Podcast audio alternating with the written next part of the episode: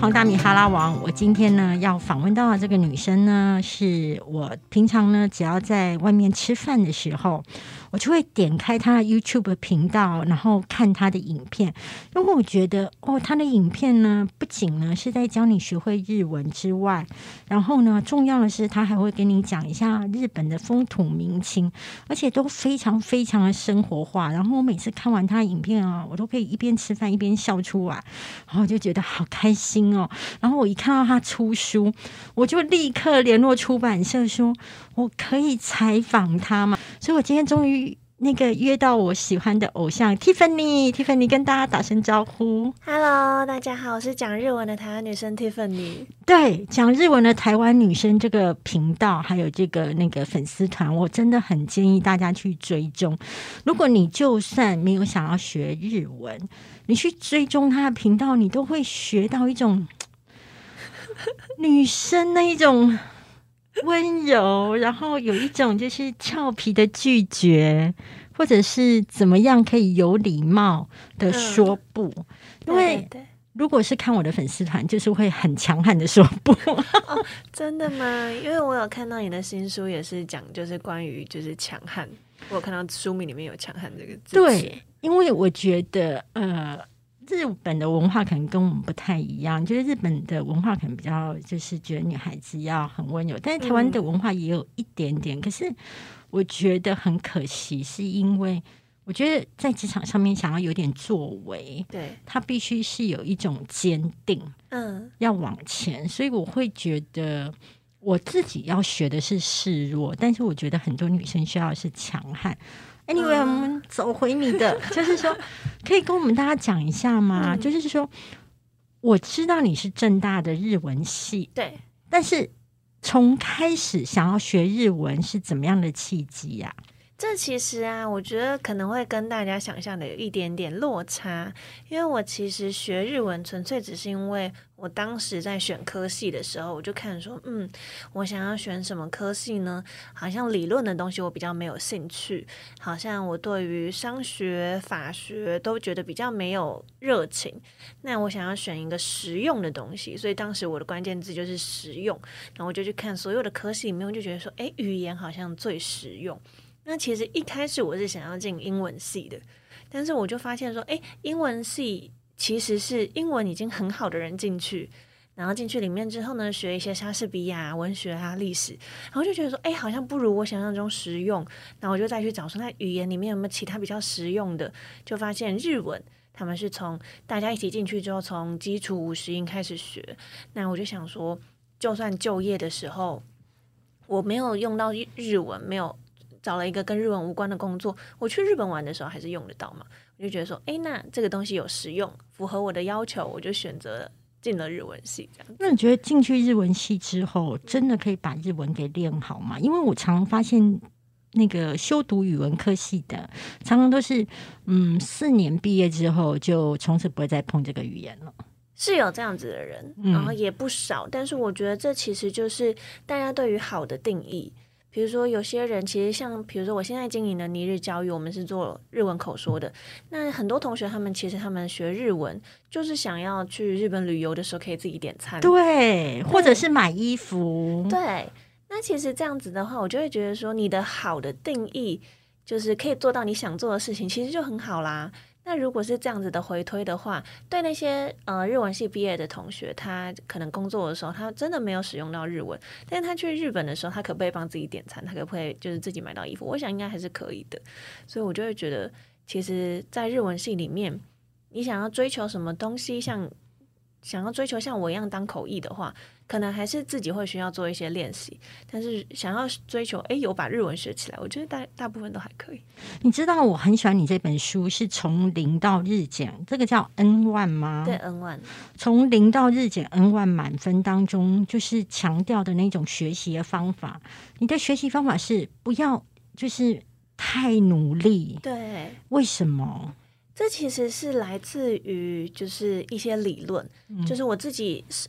呃，影响我很大的两本书，一本是《原子习惯》，应该大家都有听过。嗯，那另外一本其实是我在书中也有提到的，它是三浦将老师所写的《习惯养成书》。嗯，那这两本书其实他们不约而同都有提到说，习惯养成其实是，嗯、心态是非常重要的。你在这个过程当中，你会不会觉得很被勉强？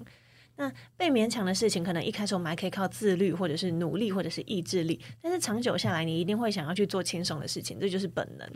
所以我自己在教学生跟自己在学日文的过程当中，也发现快乐真的是最重要的。嗯，你觉得不努，你觉得没有太努力，你觉得诶还想要还可以更努力的时候，你就赶快呃停下脚步，不要把自己超出那个界限，反而是可以让你走得最久的。我最近啊，其实我体重有一点失控，真的吗？真的真的。然后呢，我就是想要减肥。然后呢，我其实不是去看到你的减肥，就我不是看到一般的减肥书得到启发，我是从你的这一本《从零到日减 N 万满分》当中得到启发。因为你当中有提到那个，也是你推荐的书当中的观念，就是说，呃，你会有一个那个应该叫做“管他的效应对，”，你可以跟大家解释一下吗？因为我希望大家也得到这样的收获。好，因为管它的效应，它其实并不是针对语言学习的，它只是一个通则。那我当初读读到这个管它的效应的时候呢，它其实就有点像是呃另外一个说法叫做破窗效应，就是你在一个街上，你如果看到有一个窗户，它是呃破掉了一个小洞，你就会发现过一阵子它的洞越破越多。对，对，那其实就是，呃，大家看到完美的东西，会不好意思，或者是不想去当第一个破坏它的人。但是当这个东西已经不完美了，大家就会觉得管它的又没差，一个跟两个有有不一样吗？然后就会去把它越敲越破。那其实，在自己的自律上面也是这样子，就是如果我今天觉得说我每天早上就是要出去跑三公里，那我一天没跑之后，我就会觉得说啊，我没有达成。对我会内疚。对，然后第二天的时候，你就会觉得说，啊，要要再努力一下吗？啊，但是昨天也没有，好像一天两天没有差。那你就会发现说，很快的，在一个礼拜之后，你就会觉得说，啊，管他的，都已经破戒了，然后就开始呃不跑步，然后又吃的更多。这其实就是所谓的管他的效应。我相信，就是有减肥经验的人，对，都非常非常的有这样子的经验。那你不要做，不要达到，应该说不要去造成这个管它的效应的一个最好的方式，或者是呃，在原子习惯等等当中去推崇的，其实就是把这个你制定给自己的规则或者是约定降得更低。嗯，所以，像比如说我们要做一个呃每天早上跑步这样子的约定的时候，其实我们的那个对自己的规则应该是定说，我每天早上都要穿上跑鞋到一楼去。就只要穿上跑鞋，对我每天早上，其实我想要的是跑步，但是我给自己说我一定要达成的东西，要是非常非常轻松的。那这个东西呢，最好是不要受到天气或者是一些外在因素的影响，就是你不管在任何的状况下都可以很轻松的达成。嗯，那这样子，假设有一天我们很累，那早上起来的时候觉得非常心不甘情不愿，然后又下雨，对，但是呢，我就觉得说，哎、其实我只要穿上跑鞋就好了。这件事情很难吗？这件事情会让我很累吗？不会，对，好像还好。那我就会觉得说，好，那我现在走过去，好，穿上跑鞋。那穿上跑鞋之后，我想跑不跑都可以，我的心情就会很轻松。如果我真的觉得很累，我就觉得说，好，那我真的就不要跑，那就回家。但是这个时状态呢，你其实内心会还是会产生一个满足感，会觉得说，哦，我今天很累，但是我还是有遵守跟自己的约定。嗯，你就不会产生管他的效应。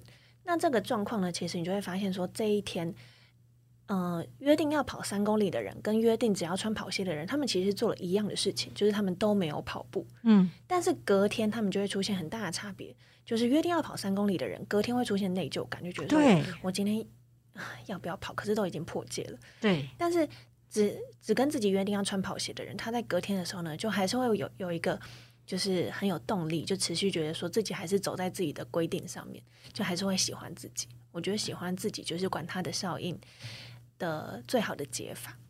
我我觉得你在这本书当中啊，值得让大家还要学习。就是说，很多人都会觉得啊，我今天要把一个语言学好，我一定要去那一个国家。对，可是你不是这么认为。我发现你很棒一点，就是你居然跑去日本餐厅打工、欸，对对对，其实我自己非常强调的一个点，就是留学绝对不是学好语言的保证。嗯，因为其实我也会收到很多这样子的观众留言，说我现在觉得我想要学日文，那我是不是把工作辞掉去日本那个语言学校？对对，那我到现在还是会有这种想法哎，我就想说，疫情如果过后啊，那我就去。那个日本语言学校学一下好，顺便了解一下风土民情。因为像我以前在电视台工作，我的同事啊，如果他本来就在台湾，然后补习补习补习，等到呢突然就有一阵子，他就会觉得他辞职了，嗯，然后就跑去日本念语言学校，然后之后再回来，然后我就会觉得，哦，学语言就是应该要这样啊。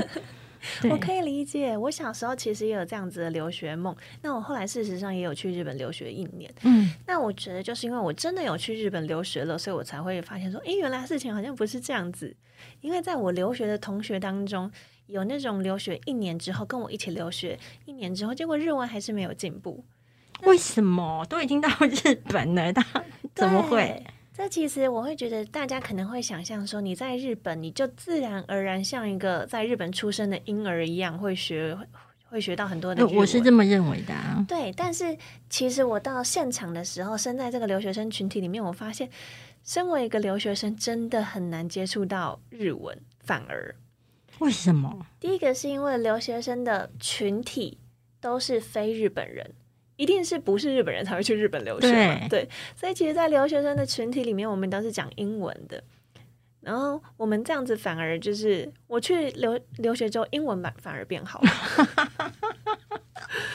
对，然后这就是第一个点。然后第二个点是，虽然有上日文课，但是你就会发现说，这是呃一般留学生唯一接触日文的管道。那你之后顶多就是你跟就是超商店员结账。等等的都是一些非常制式的日文，然后所以你大概可以知道一些就是制式的东西，那你固定就是你回答什么就好。那其实就很像你家的微波炉，因为很多人家里的微波炉都是日本制的。对，然后你一开始可能会想说，哎，我找不到这个按键，所以你大概查一下。但后来你都是靠感觉的。对，左边这个键是加热，右边这个键是取消。对，你不是真的因为懂了日文才去做得到这件事情，你就是凭感觉，然后知道这个模板了。嗯，那。我自己在日本留学的时候，我在书中也有提到，说我为了要嗯真正的就是融入日本的生活，或者是懂呃学到当地的语言，所以我刻意去做了非常多其他留学生没有做的事情，包含加入呃大学里面的社团，加入外面的社会人士的跑团，然后到日本餐厅去打工。我做这些事情都是为了真正的就是用一个日本人的方式去接触日本社会，然后去嗯使用他们当地的语言。但是当一般的正常的留学生其实是不会这样子做的。那我想要问说，比如说，尤其像现在疫情嘛，或者是有些人他的经济条件没有那么好，他在台湾，他要怎么样，就是让自己的日文变好呢？其实这件事情，我会觉得是一个非常好的反思的机会，因为大家都会觉得说，诶，我去留学日文一定会变好，那反而不去留学日文一定不会变好。这是很多人的想法，对对对对对对对。但是我会觉得说，其实真的不是这样诶，因为像比如说，呃，你在日本上的课，跟你在台湾的补习班上的课，其实内容没有差很多。你在台湾还是可以上到这样子的日文课程，然后你在呃台湾也有很多就是从日本来这边的工作的，比如说上班族啊，或者是留学生这样子的日本人的群体，在台湾你去找还是找得到的。所以你在呃，台湾要找到日本的朋友，或者是跟日本母语者对话，其实还是做得到。大不了你就来尼日教育上口说课，还是可以。对，或者是甚至你也可以使用，不管是尼日教育或者是其他的线上平台，去买这样子的日文对话的课程，或者是找到日文的家教等等的。就是你只要认真去找，我觉得台湾相对来说，这种日文的学习资源跟环境是很好做。塑造的哎，我很我自己哈有一个困惑，就是说你知道吗？就是因为我的粉丝团经营的那个人数还算多，其实常常会有线上课程要来找我叶配。那因为大家都知道我英文很烂，所以大家就是 你知道吗？当我写过有一篇哦，我写过有一篇就是说，因为我英文很烂，所以呢，我的同事们呢，他们每次出差都是去美国去杜拜，那我每次都是去美农屏东。就是 很近，对，而且那是玩国语，然后不然就出差，我每次都是中国大陆、上海、北京之类的。其实能去的地方还是挺多的。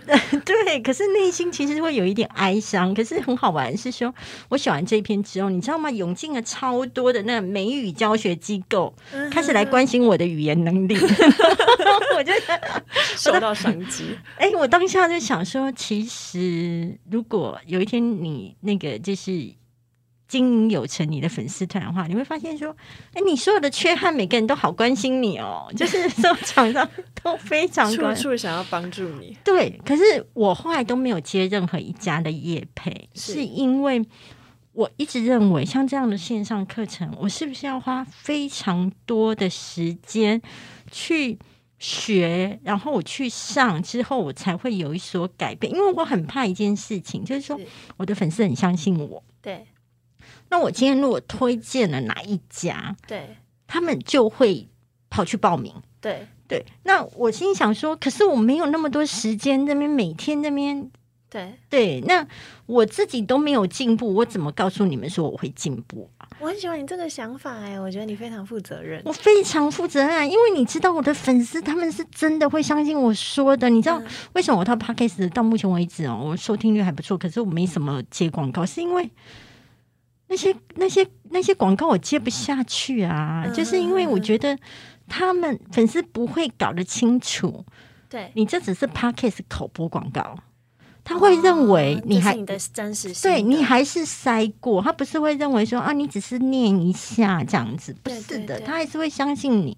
那所以我就就就觉得好，那没关系，那就不要赚钱好了。对，反正那个其他赚的钱应该也够活。对，那我要问你是说，像你自己那个尼日，可以跟我讲一下名字吗？对不起，尼日教育，尼巴的尼日起的日。泥巴的泥日前，像那像泥日教育，你是在里面授课，还是说你自己本身是那个平台的经营者呢？哦，对，泥日教育是我创立的，因为它就是真的你好棒哦，它就是我在呃。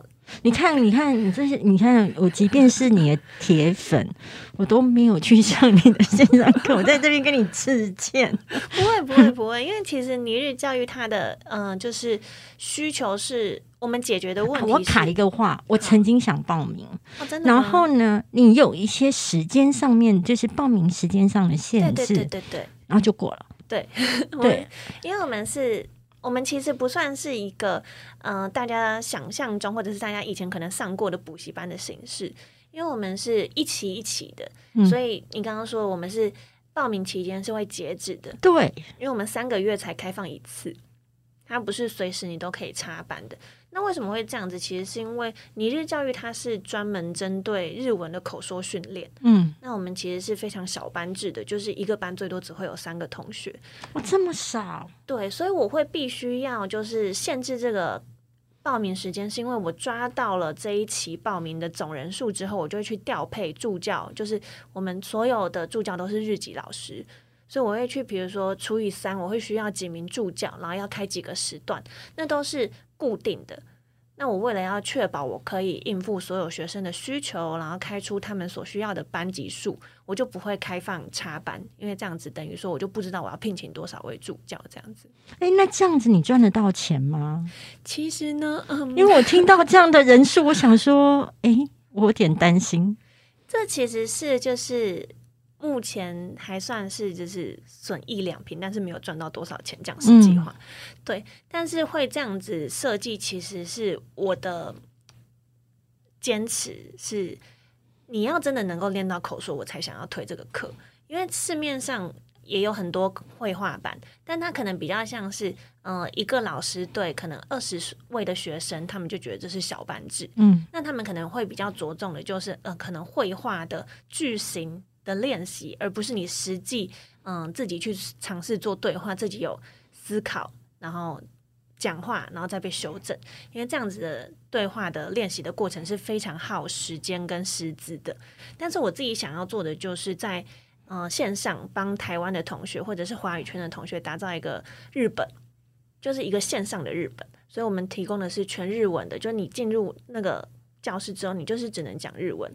然后那个老师他也不会讲中文，可是像我这样连五十音都不会的，那我们其实就不会收。那你就不会收了。对对对，因为尼日教育本来想要协助的就是不敢开口，或者是嗯还不会开口的同学，所以我们其实并不是针对想要学文法，或者是想要从现在开始从零开始的同学。对，所以我们家的客服其实都会。跟这些同学，就是像比如说大米想要来报名，嗯，那我们看到你的程度之后，我们就会跟你讲说，你可能目前还不适合，就会提供你就是其他初级文法班的最佳选择。对，所以我才会说，尼日教育是一个我们解决的需求是，哎，解决的问题是很精确的，所以它并不是适合所有人的。那我第二个提问嘛，因为其实我平常都不敢跟业者提问这些，因为我很怕我提问之后，他们会觉得啊你要接我的业配了，所以他们就会兴致勃勃，你懂吗？对，那我觉得透过这次采访，我来了解一下，就是破 服我一些的恐惧，就是。我自己是一个电脑不太行的人，嗯，那因为现在最近疫情，那我比如说我跑新书宣传，很多就会跟我说，好，那我们就是来直播。你知道我内心有多恐惧吗？我心想说，天哪，我就是一个不喜欢直播。我的不喜欢直播的原因是因为我觉得要弄那些器材好累。你知道我对那种的恐惧是。来自于说，我对于即便是线上的语音课程或是语言课程，我应该要具备什么样的硬体设备，我都感到困惑。有我想到就这么难吗？没有这么难，但是我觉得应该很多人跟我一样吧。应该是对，没错。但是因为我必须说，我自己从小就是一个科技儿童啊，真的假呀？对，因为我是从小会自己就是修电脑、组电脑的人，所以那你为什么没有往理工组？因为你会考得上正大，其实你的对考试能力真的是应该真的是，很很擅长考试。对，专长考试啊，就是有没有真的融会贯通是一回事，但是我很擅长考试。那那我要插个话题，你觉得你的擅长考试是抓到什么样的诀窍？我觉得我很会归类跟分析，所以比如说这个知识它会怎么出题，然后这个知识它要怎么去记忆，怎么去理解。像比如说大家可能会觉得历史是很难背的，但是我很擅长去把历史的前因后果联合在一起，所以对我来说它会比较容易进入我的脑袋，然后留的比较久。然后我自己本身就是一个很喜欢学习的人，就是我不知道你有没有听过有一个测验叫做盖洛普。嗯，我有听过，但是我都以为他是那个民调。原来如此，不好意思啊，不好意思，我的程度就这么低。没有没有，我也是近期才听到的。那盖洛普它其实就是一个人的天赋分析。OK OK，对，就是测，其实明白讲就是测试你擅长什么。OK OK，对。然后那时候测出来，我的第一名就是我是一个很擅长，或者是我很喜我的天赋就是我喜欢学习。对，然后我并不会依此就是觉得。累或者是不开心这样，所以那那那这个民调我们是在网络上都可以找到吗？可以啊，可以啊，大家就搜寻盖洛普，然后它其实是一家美国的公司，所以但是它是付费的，你就付个几千块，然后就是去做。哎，我觉得这个可能还比算命还划算。我觉得很划算，应该是说它会让你很了解你自己。嗯，我其实也是做完那个测验之后，虽然有点差题，但是我觉得蛮有。没关系，请说，我们这节目一定会一直在差题。对。我做完那个测验之后，我才发现原来喜欢学习是我的天赋。换句话说，也就是别人跟我不太一样。嗯，对，所以我之前曾经就有在做这个测验之前有一个例子，就是说我有一那时候有一位就是员工，那他其实是想要考日检 N 万，那他。就是想要考日检 N 万，我就觉得说，哦，那我帮你安排，你可以跟日籍对话，有一些工作上面的业务的对话，嗯，这样子你就会必须在工作上面使用日文，其实你就有一个日文环境，对，那你一定会进步，因为我以前就是这样进步的，没错。然后就很兴致勃勃帮他安排了这个工作岗位，你很容易兴致勃勃想帮人家干嘛？对我很喜欢协助大家去学习，然后我就，呃，三个月之后他就跑来跟我讲说，芬妮，我想要转换一下我的工作内容。然后他说，他对于这个需要用日文跟日本人沟通这件事情感到非常的压力山大。然后就觉得怎么会这样？这明明就是一件很快乐的事情，而且你的日文一定进步啦，有没有？然后他就说：“芬妮，我真的觉得以这个优先顺位来说，我想要先追求心灵的放松，大于日文的进步。”对，所以我那时候其实是很惊讶的，然后也我甚至会有一点点就是小埋怨说，啊、他是不是有一点不上进？但是啊，后来我懂，我懂。对，可是后来我做了这个盖洛普的测验之后，我就整个释怀，我才发现说，哦，是我自己喜欢这件事情，并不是说大家都应该要这有这个想法。哎、我觉得这个这个测验其实帮助了你能够更同理别人呢、对我真的觉得很喜欢这个测验。那我要跳回来，那你你你说你从小就是一个科技宝宝，对对对，那你为什么没有去念理工组？其实呢，我有，啊，你有？对我是双主修，我是日文系双主修数位内容，所以我其实会写程式。对好酷哦。对，因为我其实小时候，但是这个可能真正的就是，我知道你的听众里面一定也有很多就是真的是城市背景或者是嗯、呃以此为工作的人。但是我当初想要学这个东西的理由，其实只是因为我看小时候看很多电影，然后看到很多这个工程师会在黑黑的荧幕上面打出白白的字，对啊，然后按了 Enter 之后，就发生了一些奇迹式的呃功能，然后就觉得非常非常的酷，然后就很想要做这个职位，所以我就去双主修了数位内容，然后学了写程式这样子。嗯，那我跳回我们刚刚那个，就是因为你一定要救救像我们这样子中老年人，想要上 网学习，然后又害怕器材，请问一下，我要准备很多器材吗？其实如果嗯、呃我觉得每一家线上课程应该都不太一样，但是嗯以尼日教育作为一个例子的话，我们的的呃课程是在网页、我们的官网跟一个叫做 Zoom 的通讯软体上面嗯嗯嗯，对，去执行的。那基本上它你会需要的东西就是一台电脑，电脑，对，然后它上面要有一个镜头，所以如果是笔记型电脑的话，它就是附在上面的，跟一个就是有线的耳机。为什么我需要有线的耳机？有线的耳机它其实是呃非必须，但是建议。那这个东西是因为有线的耳机它会有一个麦克风在这边嘛，就对在它的线上，对，所以它会比无线的耳机还要更靠近你的嘴巴。是对，那它其实就会有一个物理上面距离比较近的话，它就会让它的收音比较好，然后比较不容易收到那么多的杂音。哦，对，那因为我们是口说课程嘛，所以助教会想要听清楚你在讲什么，然后他会给你一些发音的建议等等的，所以这个会让上课品质比较好一点。那因为我们是三人班嘛，所以还有另外两位同学，所以如果这个同学其中一位同学他的环境音很重，或者是我们听不清楚他在讲什么的话，其实会让另外两位同学的上课品质也跟着下降。嗯，对，所以我们是会建议学生都使用有线耳机这样子。哎，那这样花费会很贵吗？怎么弄得很像这一集是夜配了？但是我，但是因为我真的想想知道，其实以花费来说的话呢，我们大概呃，我们有分三个方案，就看你呃是报名三个月、六个月还是十二个月。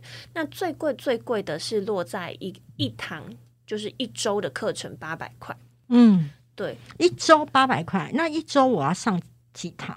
一周它会包含一个小时的口说练习跟一堂就是呃事前的教学影片。嗯，所以，比如说，假设我们有一个礼拜的主题，就是在教大家就是如何描述视讯会议上面遇到的困难。嗯天哪，太困难了！我刚听到，我可以了解你那一个助教为什么知道他要先克服他心理上。我光听到你这个主题，我就会觉得，哎、我我其实这八百块就给你们，我就会默默不见就。真的吗？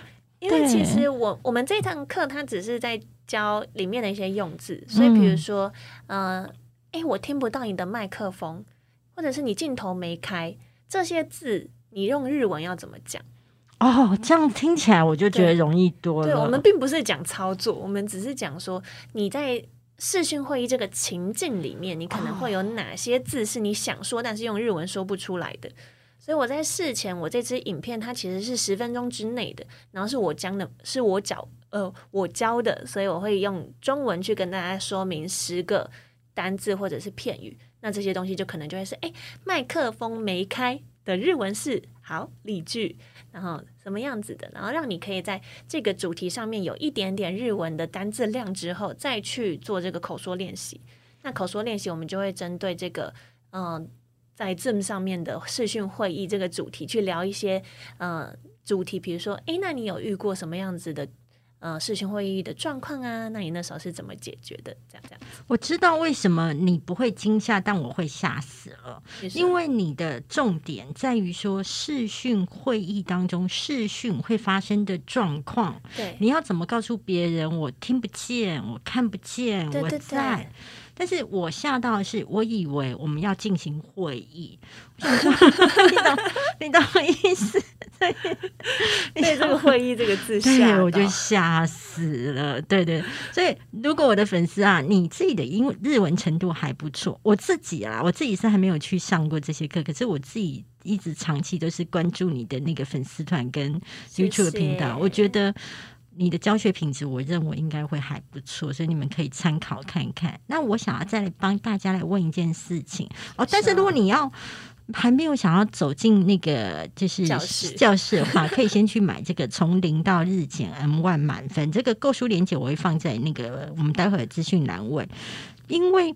呃，你买这本书，我自己会觉得它比较像是说你自己本身对日文有一些兴趣，但又有点恐惧。那你去看他说，Tiffany 是怎么样在台湾就可以精进他的日文，而且他的教学非常的生活化。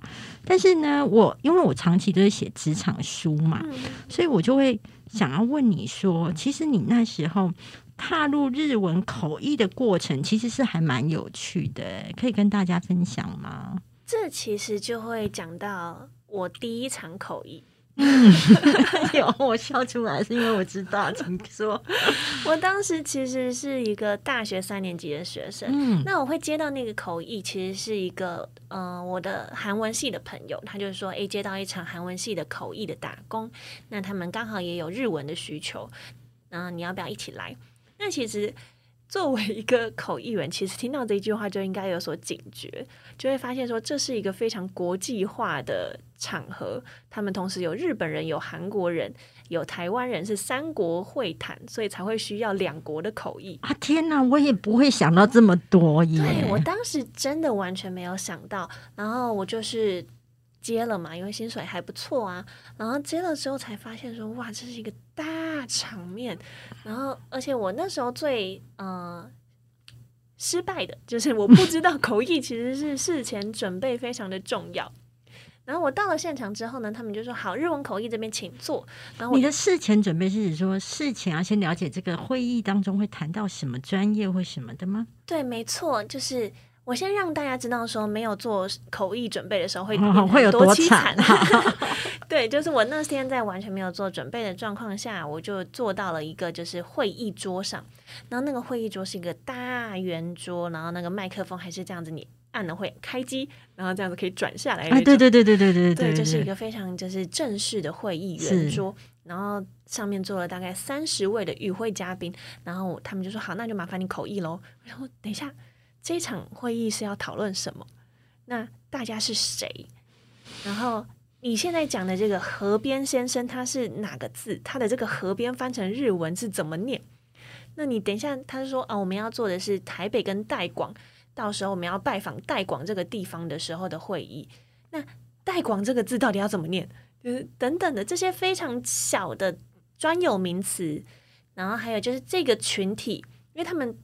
在聘请我之前，他们其实就已经认识了，甚至他们其实之前就针对这个议题开过两三次会了，所以他们其实是进行到一半的，我有点像是插班生插进去，然后要比所有人的了解才可以讲出翻译。嗯，那我虽然那时候觉得说我已经考过日检 N one，也就是最高级的考试，我的语言能力应该要是可以的，但是有一些东西你会发现说那是他们的内梗。只有这个团体会讲这个字，嗯，或者是只有这个团体会把这个字给缩写成这个样子，对对，或者是那个地方那个东西其实是日本的一个地区的一个地名，那地名一定是特殊念法，或者是一定要这样子念，它就是有一个正确答案，你没有查过就是不知道的。那或者是人名，人名真的就是不管是日文再好，你没有。查过，它都可能会有破音字或者是不同的念法。天哪！对，然后，所以我那天其实就是非常非常的，嗯，我觉得作为一个口译员来去看的话，是完全不符合标准的一场口译。所以我有啦，你有一个标准，就是你漂漂亮亮的。我觉得口译员的真的长相真的是非常的不重要，真的好好好，你这样有安抚到我们大家。好，对，然后那一次其实压力就非常大，而且因为刚好那是一个三天的，就是会谈，嗯。我必须说，身为一个口译员，就是有一个会谈会长达三天，那真的是规模极大。对对，但是我的第一场口译其实就是接到这样子的口译，所以我其实是非常非常的紧张，然后那三天都完全没有办法进食。然后，而且因为我发现，就是其实我一开始就有试图跟他们要资料嘛，但是因为其实主办的这个主办方他们也是第一次聘请口译。所以他们其实不觉得给口译事前一些资料是重要的，对。但是你要把资料整理好，然后交给口译，其实也是一个工作嘛。那你也知道，办活动其实他本来就是非常忙碌的，然后他就把这个事情的优先顺位放到很低很低，所以我永远都要不到那个资料这样子。对，所以那那三天就是一个非常不愉快的经验。但是后来我为什么在这样子的经验之下，还是决定以口译为业？就是因为我后来发现，其实我在一般的公司工作的时候，我对于嗯持续做一样的事情，跟同样的人接触，其实是会觉得稍微没有那个刺激感。对，那反而就是在口译场合，我每次可以学到不一样的东西，或者是每次因为不同的主题，我要去做这样子的事前准备。可能一般人会觉得说要做这样子的准备，要看很多不同领域的知识很烦躁，但是我刚好就是一个比较喜欢研究多领域的事情的人，所以这样子的呃工作模式反而会让我觉得说生活充满了刺激与新鲜。我问哦，因为你的成绩这么好，然后你又双主修，那你的家人他会希望，嗯，应该是说他会希望你找一份更稳定的工作，或者是说他觉得口译是他心中你的家人也觉得 OK 的。我觉得这个事情刚好是一个我非常幸运的点，就是我的妈妈。他对于我做的任何事情都是一百分的支持。天哪！对他完全不会觉得说我需要找稳定的工作。那当然就是如果我就是可能那个月收入比较低，或者是怎么样，然后看我过得有点辛苦，他当然也是会担心。但他并不会想要去影响我的决定。嗯，甚至他是完全不过问的，就是你现在是怎么样，就是比较像是我给他做近况报告，让他知道我在做什么就好。但是我为什么要这么做？还有就是，我为什么不做另外一个决定？他是完全没有嗯发表过，或者是想想要劝导过我做别的决定的。像你这样子的孩子哦，这样妈妈就是百分百支持。对，你在那种心理程度上面，是不是会觉得哦，就是家里真的是我可以什么事都跟他讲，或者是说他真的是一个避风港的感觉？因为我的家人是我跟你一样，就是我很怕。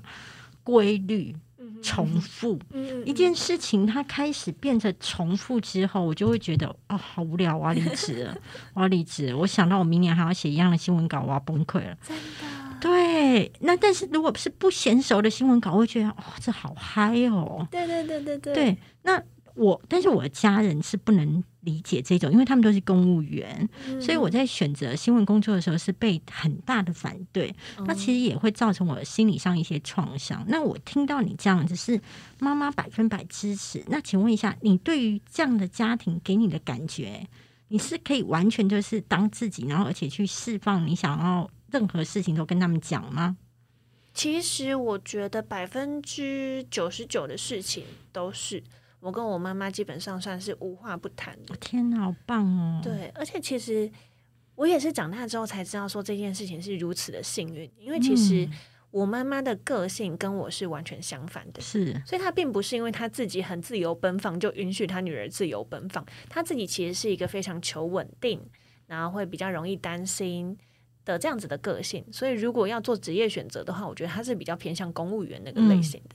但他对我还是有一个很强大的信任，所以他跟我讲过一句话，让我觉得非常的感动，就是他有时候他可能真的不能理解我的决定，但是他对我的信任会让他觉得说我可以自己把这个决定做好，然后之后的结果我也可以自己处理好。哦，我觉得你在这一段话当中，我觉得我学习到一件事情，因为其实我哥哥的小孩他跟我感情很好，那有时候他做一些决定，我我基本上我。不是那么样觉得安全，或者觉得不是那么 OK，但是我可能就会装民主，我就会说这件事情你自己决定就好。但其实我内心是非常忐忑的。然后，但是我觉得你刚刚这样子那一段话，就会让我觉得哦，我以后在态度上要就是更相信他，因为这才会有给他力量。然后我在你的书当中，其实除了前半段，大概前三分之二的时候是在看到你就是。教导大家怎么样就是学习日文之外，我觉得你还有分享到一个东西，我觉得非常的有趣，就是说，其实日台湾人每次啊就来开会的时候，都会觉得，请问大家要吃什么？要吃什么？要吃什么？对。可是，在日本人当中，他们来开会，他们是不喜欢这样子的，他们是喜欢怎么样呢？以及为什么？对，这事情其实是建立在一个前提啊，我先讲结论好了，就是日本人他们喜欢的做法。是，就是大家统一决定好要吃什么，或者是你干脆直接一个主办人直接帮大家全部点餐，嗯，不要去把这个时间花在点餐决定每个人的餐点上面。那这其实是一个呃情境，某个特定的情境才会出现这样子的状况。那个情境就是这是一个社交场合。那其实，嗯。当然，我想要强调的是，并不是每一位日本人都是这样子，只是刚好我遇到的多数会是这样子的经验。那他们会有这样子的做法，他们背后的原因，其实是因为他们觉得这是一个难得的机会。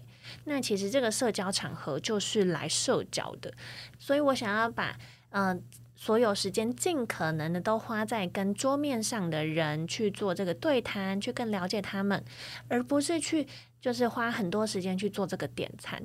因为有时候他的这个局如果是三十人、五十人，你一个一个去问大家要吃什么，其实是真的会耗费到非常多的时间，大家会有很多那个等待跟空转的时间。嗯，那其实场面好像就有一点没有那么顺畅。嗯，对，所以他们会倾向说让呃这个点餐的速度是越快越好。嗯，我还有一个东西是我非常喜欢看你的影片当中分享，就是呃，跟日本男生交往，或是日本女生就是在爱情上面的，就是如何占到优势。请问一下，你愿意？因为我们女生粉丝非常多，几乎大概嗯，我的粉丝大概有八成以上都女生。对，请问一下。日本女生她在恋爱上面的心机有哪些东西是很值得我们学习的呢？或者是曾经震撼你的呢？我觉得它有分成。我近期有看到日本的这种恋爱观的转变哦，真的。对，所以那我先讲传统的。是，其实我自己的影片当中有一支最高观看率的影片，也是在分享在就是日本女生的这个恋爱小心机。是，大家可能会听到日本有联谊文化，嗯，那在联谊当中，你在就是多个女生当中要如何就是突出你自己？其实有一些就会是嗯。比如说你穿的那个丝袜，有那广告很红，就是你丝袜有点透，呃，应该不是透明，应该是全透明还是有点半透明？哦，OK，半透明。而且他们会有很就是精准的，就是你透明的程度，因为丝袜它是有单数的嘛，对，那单数显示厚度，厚度就显示透肤程度，对。然后他们有一个很具体的就是几单是最好的，我现在有点临时想不起来，对对对对对，有。对，然后那其实就我觉得很有趣，因为他们不，嗯，最受欢迎的是。不裸不裸露，嗯，所以他们也不会想要说你太过，好像就会让人家觉得说你的攻击力太强，嗯，就是若隐若现的这个，嗯，不管是呃性感程度，或者是你的这个攻击程度，都是若隐若现，要抓到一个幅度才是最刚好的，嗯，对，这是一个，这是过去，但请问现在的转变是？现在的转变是，我觉得转变最大的部分会是在就是这个。对谈的时候的讲话技巧这边怎么说？嗯，如果是过去的话呢，他大家会最喜欢那种应声虫的女生，就是嗨嗨嗨，对，就是啊，原来如此哦，我不知道哎，哦，我第一次听说，哇，你好厉害，这样子，这个不就是那个？调通文化当中，我每次访问调通妈妈桑，每次都告诉我说，就是要这样啊，这样好厉害啊！对对对，这个是啊，过去大家都会觉得说是最推崇这种女生，会把就是男生的自尊心捧得很高，让他们讲他们擅长的东西，这是以前的恋爱书会讲的。那现在呢，大家比较追求个性，就是嗯，男生反而会开始觉得说，这种应声虫的女生没有个性。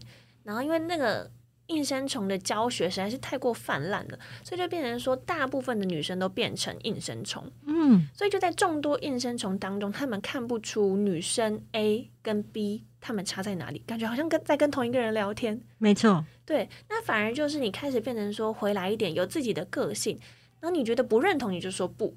然后你觉得说这个有点奇怪吧，你就说这个有点奇怪，这样子反而是他们会开始觉得说，哎，你是一个有自我主张的女生，所以我觉得他们开始倾向一点点台湾或者是欧美这样子的，就是喜欢有主见的女生。OK，那因为我们今天访谈时间差不多，那我今天呢，就是呃，第一个是很谢谢 Tiffany 来，因为就是完全满足我追星的欲望。